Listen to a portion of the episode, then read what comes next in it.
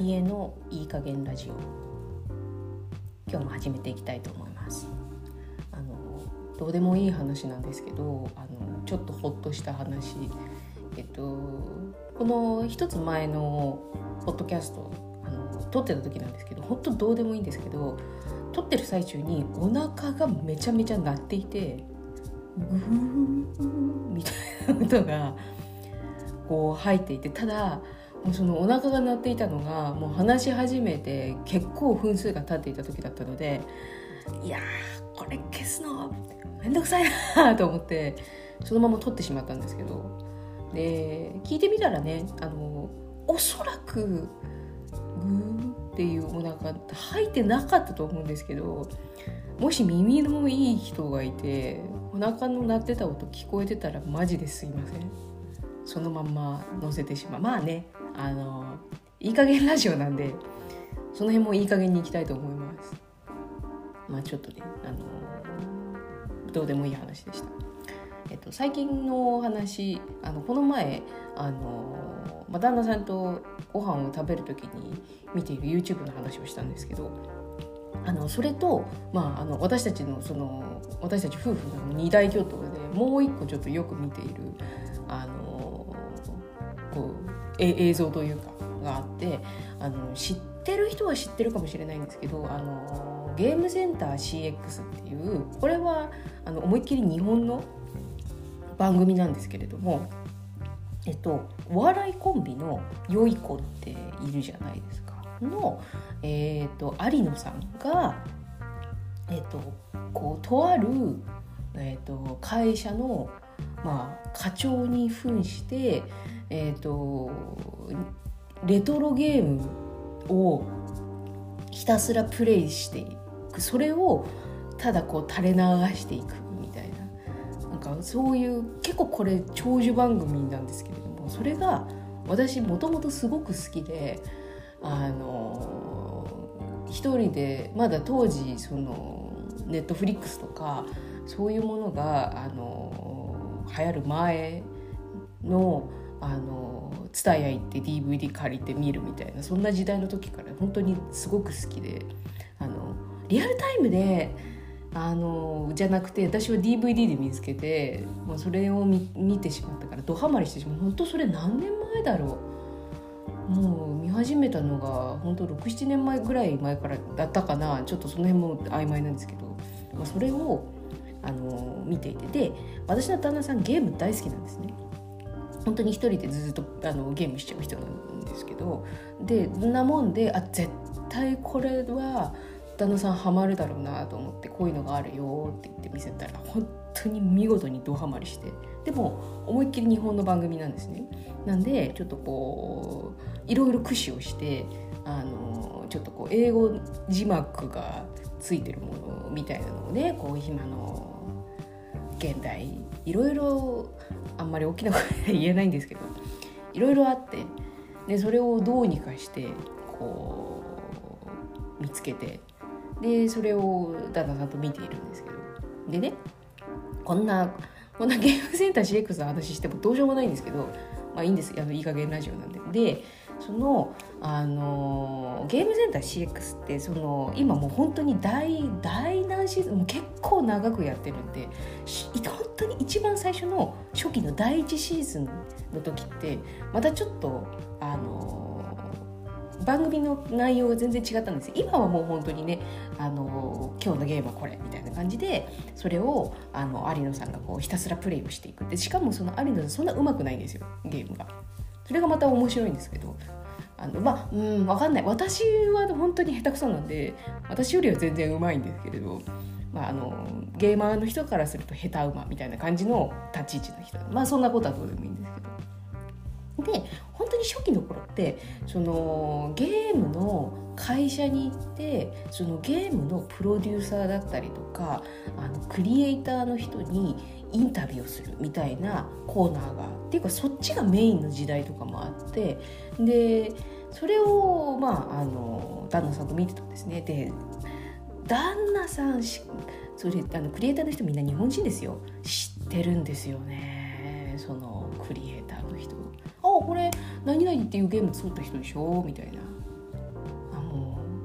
ここあもう改めてこの人はオタクなんだなってでそのその人が作ったゲームのこととかでこうゲームまあそうそうそうこうあのそういう話もあったよねみたいなのもこう映像を見ながら言ってくるからはあ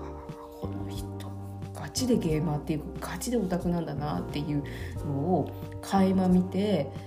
で私はそれを見て尊敬するんですよね。本当まあだがだから、まあ、夫婦になったというかの引かない、まあ、私もねそういうところあるし、まあ、そもそも私ゲームも下手だけど好きだったりするから、まあ、そうじゃなかったらね結婚しないですよね。まあ、改めて、まあ、この人と結婚した意味はここにあるのかななんて思ったそんな出来事でした。ほらねこうやってあのどうでもいい話をしててもあの56分過ぎてしまったんですけど本編に行く前に。はい。まあそんなことはさておき今日の本編から入っていきたいと思います今日はですねあのちょっと私のその留学のお話をあのまあどうしてあのカナダのトロントに行ったのかっていうところのお話をまたここのポッドキャストに残していけたらいいかなと思ってます。あのもうね何度も聞いてる人もいると思うんでその辺も全部重複しちゃうかもしれないんですけれどあのまあちょっとなるべくねポッドキャストなので事細かに喋っていこうかなとは思います。ただね私ちょっと話が本当に長くなっちゃう傾向があってこの前のポッドキャストもあの気が付いたら30分近く喋ってたんであのあんまりねこれ聞いてね中身が本当にないんで本当にダラダラ喋っちゃうんですけど、まあ、なるべくそんなに長くならないようにしようかなと思ってます。今日ねあの全く台本とかもこれ準備してないんであの話がどういうふうにいくかさっぱり分かりません。なんで、まあ、あのちょっと着地点がよくわからないところに行っちゃうかもしれないですけど、まあ、あのキリのいいところまでちょっと今日は喋っていきたい。で、えーとまあ、私のお話、まあ、前回からあの前回私取説っていう話をしてたんですけどその時に英語の話が全く一切出てこなかったと思うんですけどそう。そもそも私本当に英語とかそういうのにあの興味がない人間であの、ね、勉強は私たちしなきゃいけないからあのしていたんですけどなのでもう英語に興味がない。海外に行くっていうことも全然頭にない状態であの本当に学生生活過ごしていて。でそもそも私その新潟出身新潟にいた時にあの東京に出ることすら本当に数年に1回あるかないかみたいなぐらいの人間だったのであの東京にも行けない人間が海外に飛び立てるかっていう話で全然頭になかったんですよね。であのー、まあそんな感じであのいわゆる本当によくいる人たちの感じでただ英語は勉強しなきゃいけないからしていたけどなんか、うん、よくわかんないなみたいな感じで、生活をしていて。でえっ、ー、とまあただ私がその大学の時に結構私の大学の同期で数名ワーキングホリデーにあの大学を休学して行っていた友達がいて名前だけはしてたんですね。ワーキングホリデーっていう言葉あのなんかワーキングしてホリデーするかなみたいな。ほんとそんなぐらいの感じの印象で名前だけは頭の中に入ってる感じだったんですよ。で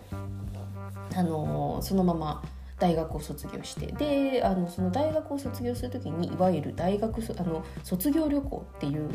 もので友達と何個か何箇所か卒業旅行行ったんですけれどもでその中で友達がせっかくだから海外行かないかっていう話でまだ海外っていうものを一回も行ったことがなかったもんでああまあ卒業旅行何か記念になるもの行けたらいいよなと思ってちょっとこう奮発その当時本当に貧乏だったのであの奮発をしてえっ、と初めての海外旅行香港に行ったんですねでその時に初めてパスポートっていうものも取ってあのどうやって取るのかもパスポートもどうやって取るのかわからないしというかそもそも飛行機が嫌いだしどうなるかわからなかったんですけどで初めてその香港に降り立ったんですね。で初めてその香港に降り立った時に何て言うんですかねあのあ日本じゃないんだみたいなのを空港に降り立った瞬間思ってでやっぱりその空港ってその国の匂いがあるなと思っていて何て言うんですかね香港降り立った時にやっぱりなんかこう日本と違う匂いがしたのをやっぱり私も覚えていてなんこう表現がしがたいであのもちろんだけれども日本語がないあの香港なのでやっぱりその中国語当たり前ですよね英語もあるんですけど中国語が多い漢字が多いみたいなのをあの空港に降り立った時にすごい感じてそれがすごく衝撃的だったんですね。であのツアーを使わず友達4人とあのいろいろ回ってったんですけどあ日本語が通じないあの何か英単語を知っていればって思っていたんですけど全くそれも分からず、まあ、ちょっとあの一緒にいた友達が海外旅行何回か行ってた友達がいたのでその友達に全てを任せてしまったんですけど。あでもあのその時に生まれて初めてああ地球っていうものには日本以外の国があるんだっていうのをすごく身に肌に感じてあのすごく衝撃的だったんですね。あのまあ、結論から言うとめちゃめちゃ楽しかったんですよ。食べ物も違うあの目に入ってくる人も違うまあ、あの香港なんでアジア圏ではもちろんあるんですけどでもやっぱり日本人じゃないっていうものをこう目の当たりにしてめちゃめちゃこう衝撃を受けてでその衝撃を受けたまま日本に帰ってきてで普通に就職をして働き出します。であのやっぱりその初めて香港に行った時にあの火がついちゃったんですよね。なんか日本以外の国に行くってめっちゃ楽しいなと思って。でそこからあの必死にお金を貯めてまあねその初年度そんなにお給料もカ高いっていう会社でもなかったのであの少しずつお金を貯めつつだったんですけれどもそこからちょっと目標が年1回海外旅行に行くっていうところにちょっと変わってったんですね。でそれが初めて自分がこのちあの日本以外のところに目が向いた瞬間で。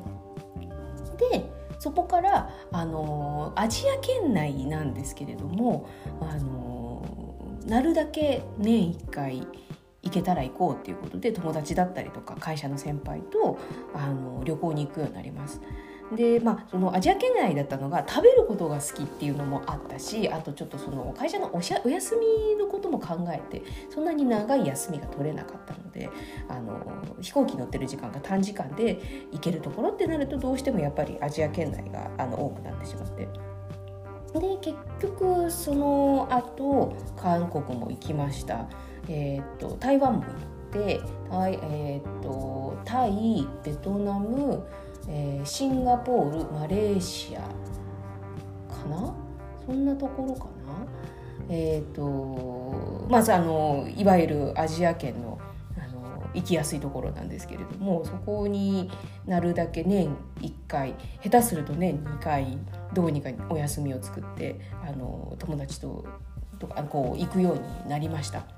で行けば行くほどあのあもうちょっと日本以外の言葉が喋れるようになったらなっていう思いがどんどんこうね強くなっていきます。あのなんかこうね行く旅行に行く直前はは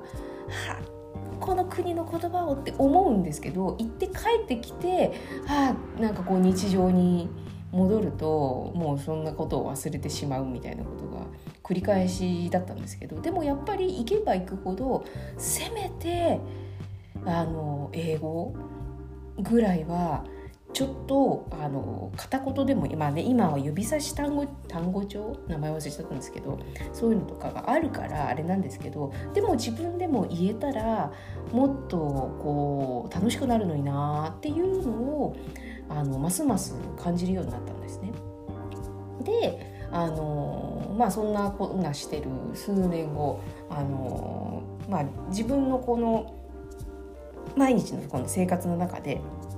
少し新しい趣味も始めたいなって思うことがあってでまだその当時私は今みたいなそのオンライン英会話っていうものをあるのを知らなくて知らなくて、まあ、多分その当時あったのかもしれないんですけどそこまで検索する時間もなくて。でパソコンもものすごい古いやつを使っていたのであの頭がそこまで回ってなかったんですけど。でそのあの当時は今もあると思うんですけどカフェで、えーと、1時間、まあ、いくらかお金を払ってあのネイティブの先生に英語を教えてもらうっていうのが、まあ、都内の他いろんなとこあると思うんですけど、まあ、英会話その英会話スクールに行くんではなくて、まあ、割安割安というかあの縛りもないしこうフレキシブルに予定も組めるのでそういうのもあるよって言われてでたまたま知り合いの人でそういうことをしている人がいたのでその人にあのお願いをしてあの英語のレッスンもあのしてもらうことにす。すいませんちょっと喉があれなので一回ちょっとお水飲みますね。失礼しました。はい、でそのそのあの初めて教えてもらったそのチューターの先生がカナダ人だったっていうところから今まですごい長く喋ってたんですけど、まあ、また前段でねこの先生がカナダ人だったっていうところから私のそのトロントワーホリにお話がつながっていきます。でそのお金あの私本当にこう趣味がとっちらかってて英語だけに集中すればよかったんですけどその当時あのやりたいことがいっぱいありすぎてその辺の趣味の話も今度しますね。であの英語はその時本当に月2回受けて月2回ぐらいだったんですよ。英会話のレッスン。しかもその1時間とか。でだったんで全然英語としては全然伸びなかったんですけど。ただあでもうんなんか英語のことをかんあのこうねちょっとこう他の国の人とこう喋るようにこうちょっとチャレンジをするっていうのは面白いなって。で他の国のことを知ってくっていうのも面白いなっていうのをこうちょっとずつちょっとずつ思い始めてて。であの当時えっとヨガのインストラクターとかも会社員をしながらしてたんですけどこの先どうしようかなっていうのをちょっとこうあのぼんやり悩んでいたわけじゃないんですけどこの先の、まあ、いわゆるキャリアをどうしようかなっていうのをちょうど考えていた時期でもあったんですね。なので、あのー、全然そのまあその当時勤めてた会社会社も、あのー、すごくよくしていまだによくしてくれる先輩とか、あのー、でもこう関わってくれる人もいるんですけれどもでもうんここの会社じゃなくてまた違うことをしてみたいと思っているのかでもわからないよななんてのを当時その時26とか7とかだったんですけど、まあ、考えていた自分がいて。でもうあのすっごいビビたる小さい額なんですけれども自分の目標額をあの貯めたらもう会社辞めようと思ってたんですね別にでもその時ヨガ1本で食べていくとも思ってなくてとりあえず一回会社を辞めてあの自分のこうちょっと隙間の時間を作ろうみたいなことをぼんやりその時考えていたんですよ。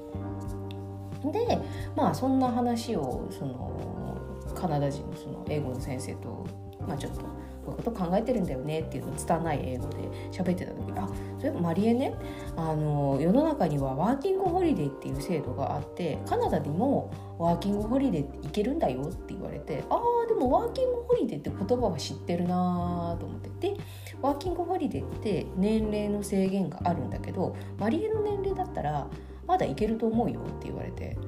ああ確かにってなんかその瞬間になんかこうパチッとこうスイッチが入った感じがして別にこう普通にただ会社を辞めてこう別の業界とかでアルバイトしても面白いかもしれないんですけどまあそれだったらなんかもういっそのことをガラッと環境を変えてしまってもいいかもしれないってその瞬間に思ったんですよね。であのもうそっかスイッチが入っちゃうと私早いんですけどあのちょっとじゃあカナダのワーキングホリデー調べてみるって言ってこう調べてでその先生が知ってる、まあ、その留学エージェントさんこういうところもあるらしいよっていうのもあの教えてもらって早速ちょっとコンタクトを取ってあのどうしあの実際のちょっと概要みたいなの話を聞きながら少しずつこう自分のこうイメージを固めていくんですね。であの結局そのワーキングホリデーを行こうと決めてから1年後に飛び立ちます。そこは私あの当時すごく慎重だったんですけどまだ年齢的にもあのギリギリいけるっていうのとあの当時ちょっと私がその勤めてた会社もできる結構あの自分的には恩があったので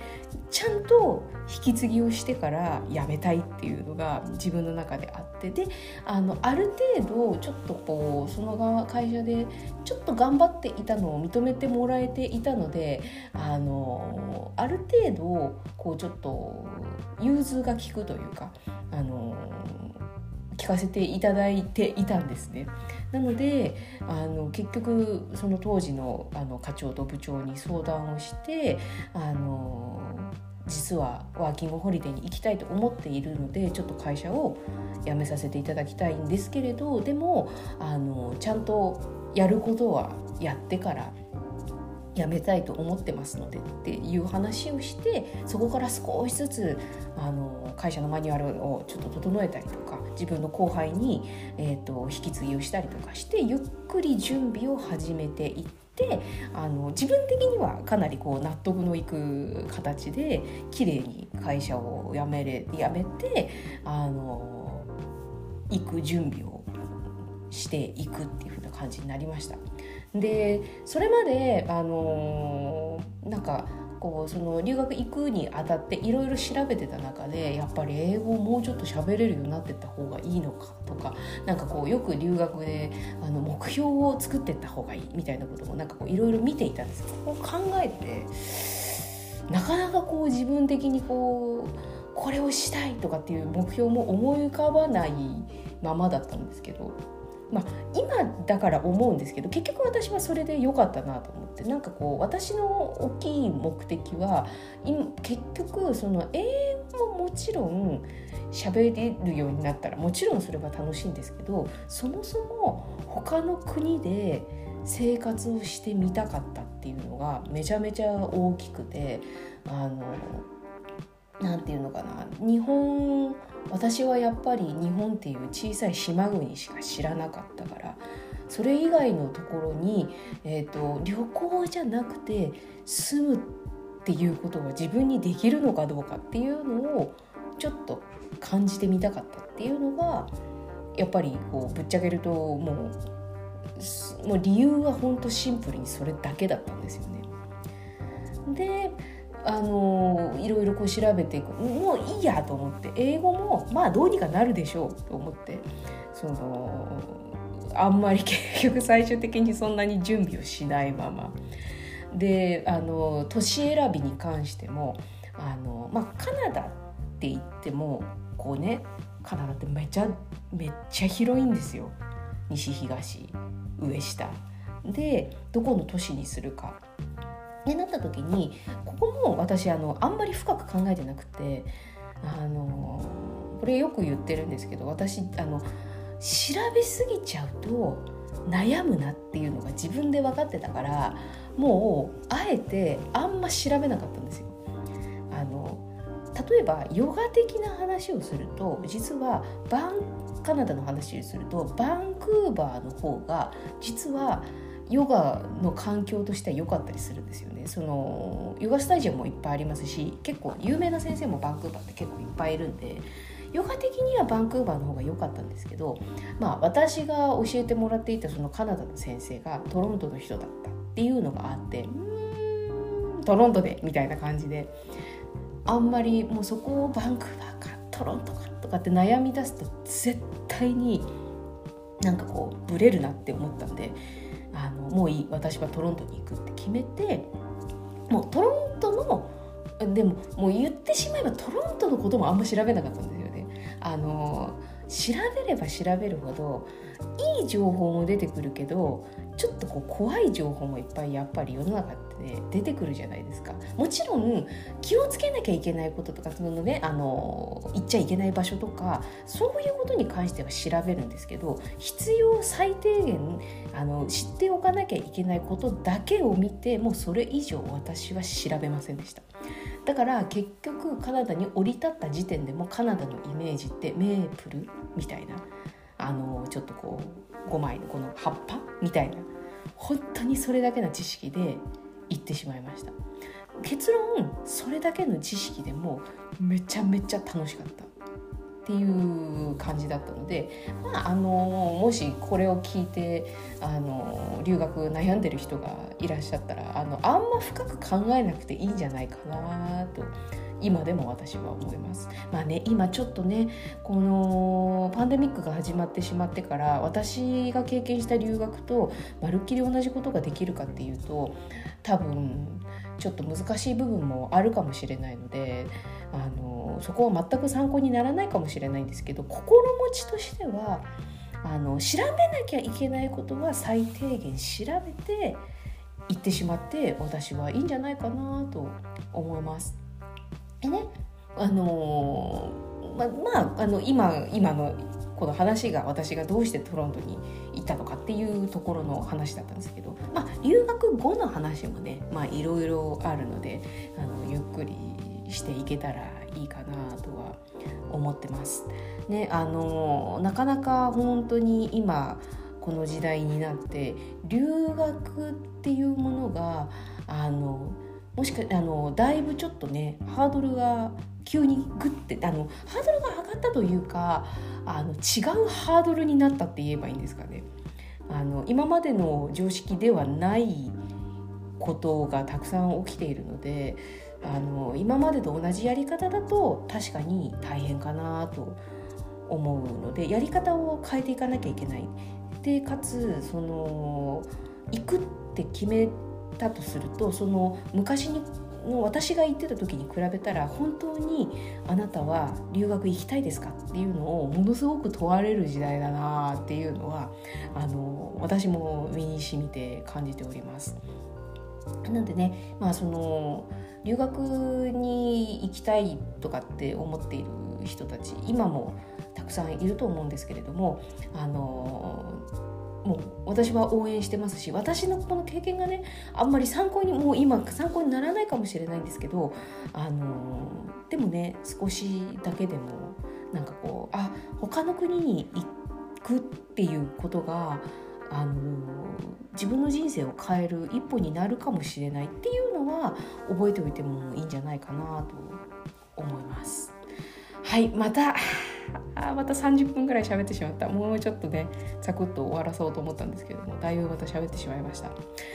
今日はちょっとこんなところで終わりにしようかなと思います。いつも言い忘れちゃうんですけどもしこんなあのポッドキャストでもしあの私に喋ってほしいこととかありましたら喋れる範囲で喋りますのであの各 SNS の DM でも何でもいいです。あの私の直接の連絡先を知っている人は直接でもいいです。あのご連絡いただければあの喋れる範囲で喋っていきたいと思いますのでそこら辺もあのどうぞよろしくお願いします。